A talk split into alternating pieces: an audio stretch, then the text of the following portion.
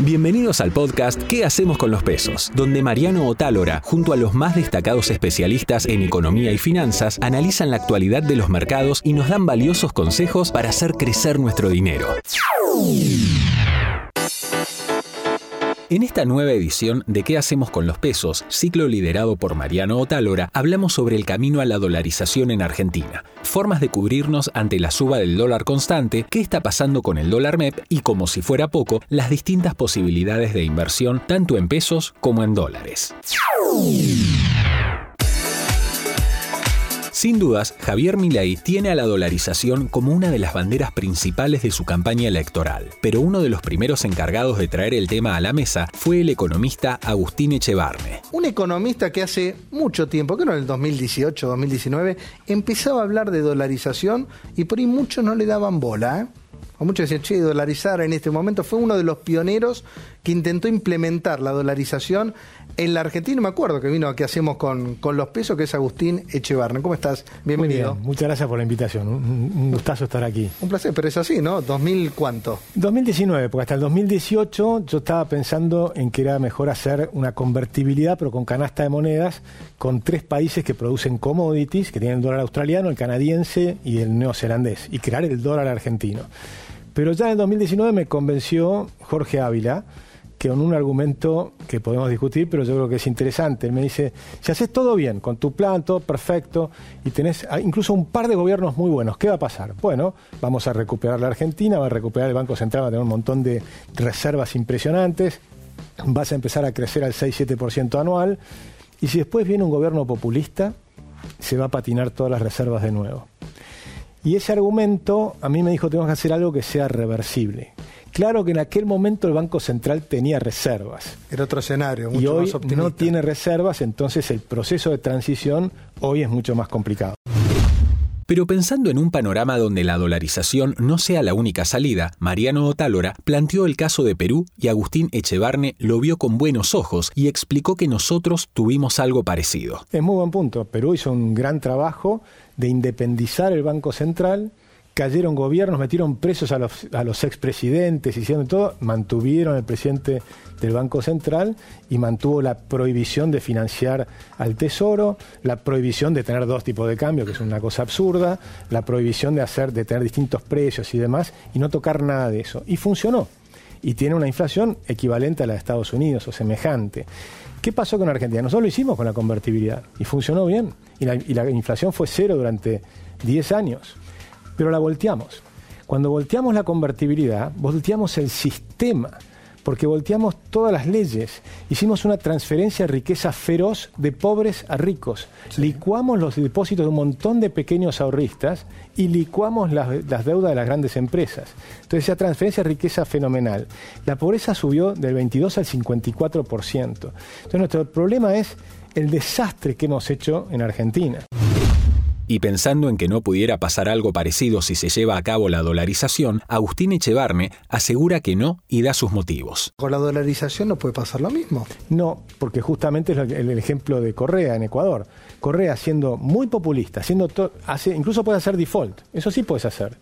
Pero no la idea es independizar a los ahorristas que están en los depósitos en los bancos, o sea, el sistema financiero y que puedas tener crédito de los políticos. Por ejemplo, en El Salvador, con la dolarización, muy malas políticas del gobierno, para colocar un bono el gobierno tenía que pagar 16% de tasa de interés. Ahora, si eras un ciudadano común de El Salvador, conseguías crédito a 25 años, conseguís créditos a 25 años al 6%. Es decir, que el ciudadano consigue crédito a largo plazo a muy baja tasa porque independizaste los desastres que hace el gobierno de las cosas que hace bien un ciudadano común. Y una empresa por ahí conseguía plata al 3 o 4% anual. Y sin embargo los otros no. y en Argentina, ¿por qué no funciona? Porque te afectan los depósitos de los, de los privados. El gobierno hace las cosas mal, quiebra quiebra el tesoro, no puede pagar la deuda. Viene el fondo, fondo monetario, no le podemos pagar. Después tenemos, quebramos el Banco Central. Al siguiente que quebrás es al ahorrista. Con los diferentes tipos de cambios en nuestro país, con las cotizaciones que cambian minuto a minuto, ¿hay forma de cubrirnos? José Luis Pavesa, de Bull Market, nos trae las mejores opciones para poder hacerlo. Tenés que tomar cobertura. Primero, la recomendación es si te está por vencer el plazo fijo, no lo renueves. Esto me parece que es una, una, una novedad en este contexto que estás a minutos de las, de las elecciones. Yo sé que mucha gente tiene la necesidad, pero bueno, con estas tasas, que son tasas que están totalmente negativas, que seguramente vayan a aumentar luego de, la, luego, luego de las elecciones, porque esto no, no, no genera nada. El tema es Salís a mucha gente sabemos que compra el blue. Es una realidad que ni conoce el mercado financiero. Puedes comprar este dólar o mm. muchos no pueden acceder. ¿Salís a comprar con tus pesos un dólar de 8.43 hoy? Eh, la gran pregunta, muchas familias dicen, ¿qué pregunta, no? Es el riesgo que tenés que asumir. quizás se barato. en 8.43, ¿Eh? porque las cuotas te lo venden en 8.70 o 8.90. Pero vos lo ves caro, capaz que es, es, barato respecto a lo que va a estar dentro de un mes, 8.43. Sí, parece caro si lo mirás respecto a hace un, unas semanas atrás. Días. Pero mirando a una semana adelante, quizás está barato. Esto lo venimos diciendo hace meses. ¿Y cómo te Que ya está, que el dólar no sube y sigue subiendo. Ante el dólar blue, bueno, la gente que no está bancarizada, que no, no accede al mercado financiero, no tiene una cuenta comitente de una, sociedad de bolsa, bueno, igual blue, obviamente, pero vos ahí lo, lo estás mostrando, el dólar MEP 781 está subsidiado, ¿no? Está totalmente subsidiado. Es decir, el Banco Central está, está rifando dólares que no hay eh, para mantener un dólar rato. Como hizo referencia José Luis Pavesa, el dólar MEP se encuentra subsidiado. Y para entender un poco más, invitamos a Pedro Ciaba Serrate de PPI. Mira, Mariano, recién mostrabas diferentes cotizaciones de tipo de cambio y estabas hablando de que el MEP estaba muy por debajo de lo que era el Blue. Bueno, la razón por la cual el MEP está tan abajo, especialmente esa cotización subsidiada, es justamente este gráfico. No le sale gratis a la Argentina mantener esa cotización. Esta es nuestra estimación en base a lo que son los volúmenes operados en los, en los instrumentos que nosotros pensamos que el Banco Central interviene, en la cual está vendiendo dólares. Pensá en una situación donde las reservas netas están en menos 5.800 millones, probablemente en un mes, con los pagos al fondo, etcétera, caigan casi a menos 9.100. Y aún así el Banco Central sigue de la liquidez que tiene y haciendo las reservas cada vez más negativas, sigue revoleando dólares. Fíjate que es muy llamativo. Antes de las PASO, donde estaba el pico de la demanda dolarizadora, llegaron a, vender casi 490 millones de dólares. Después eso lo bajaron, va a llevar una conversión, un tipo de cambio de conversión más alto. Es lógico que todos estos miedos los empecemos a volcar en los activos, a huir del peso.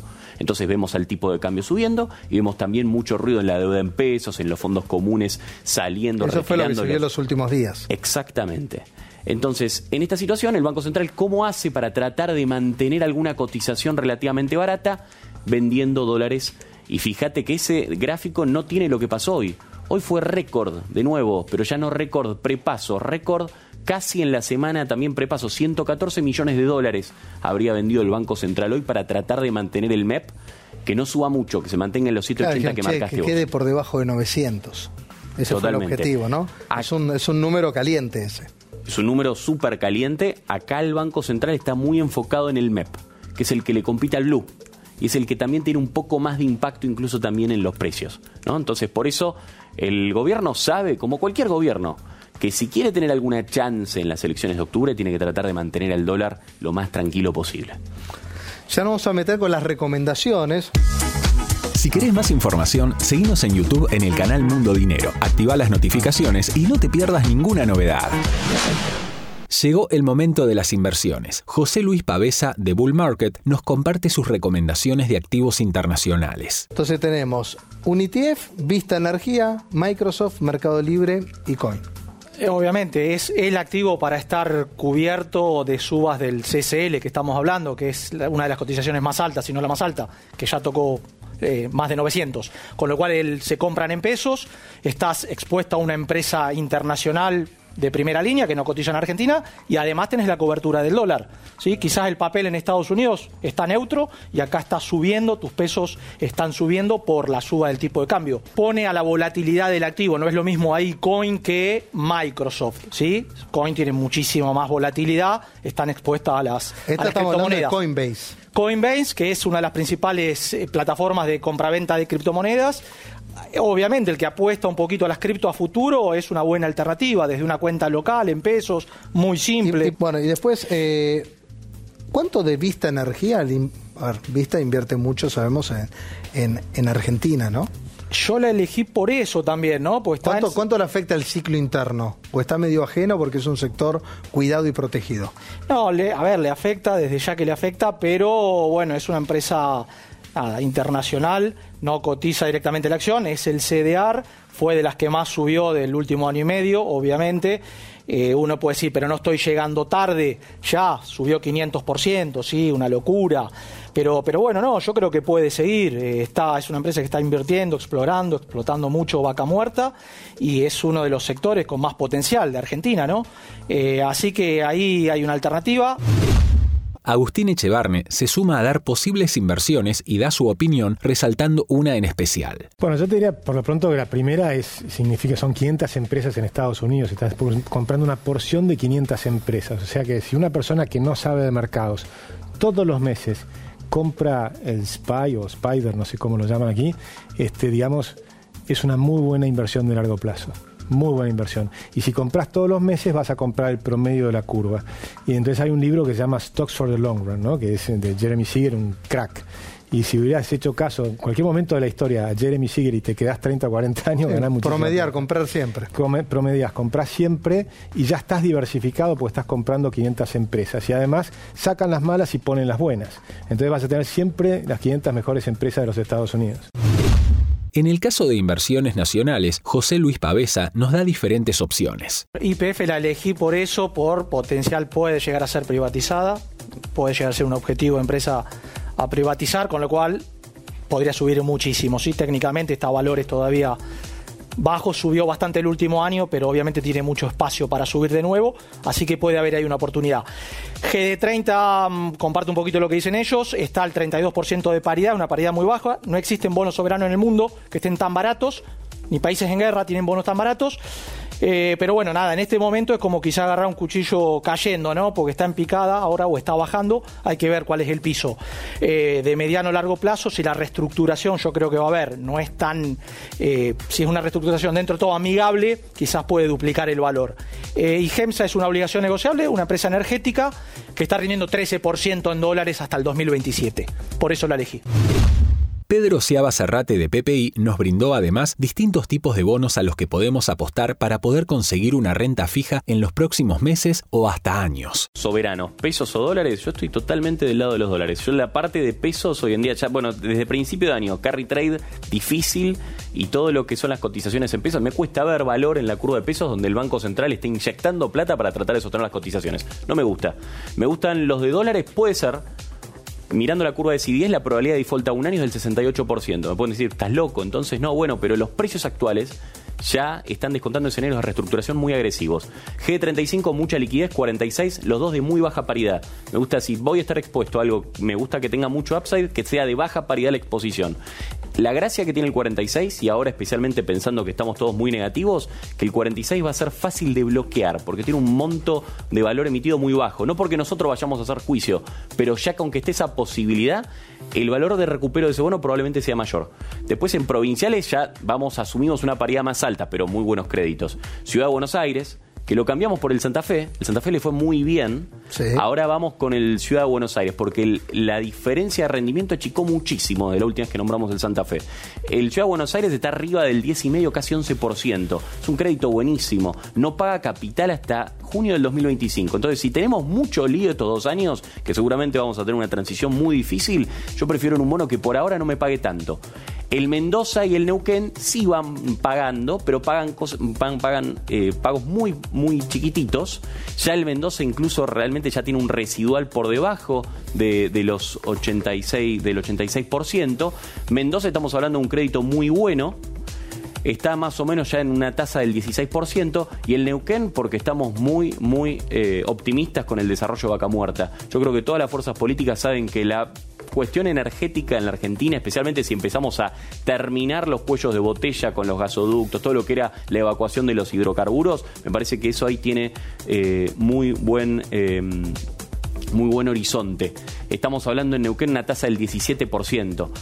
Y por último, corporativos. Vos sabés que yo no soy fanático de los corporativos porque paridad alta en la Argentina no me gusta tener. Pero siempre tenemos que tener algo, y qué es lo que más me gusta, o el CGC 2025, que es verdad que tiene, tuvo la verdad que un flujo de caja negativo, ya ocho trimestres consecutivos, pero porque tuve un CAPEX muy ambicioso, mucha inversión en lo que es eh, el Golfo de San Jorge, la cuenca austral. Ahí la hizo una operación hace muy poco y despejó lo que eran eh, un poco el perfil de deuda de cortísimo plazo. El CGC además tiene, ya está amortizado, 74% de residual, es, y capaz cerca del 10% es un atractivo. Y último, IPF, ya estamos neutrales, no como en otros momentos. De hecho, en la última movimiento de cartera pasamos del tramo largo 33 al 2026, que es el que está garantizado. Lo podemos conseguir en una tasa atractiva para lo que fue el último tiempo. Y IPF siempre es una compañía que cuando uno quiere estar optimista de largo plazo, como decía Agustín, y si eventualmente se pone en valor, y, se privatiza nuevamente, eso puede tener un upside altísimo. Hasta aquí te presentamos qué hacemos con los pesos. No te olvides de seguirnos en nuestras redes y suscribirte a nuestro canal de YouTube para no perderte ninguna novedad.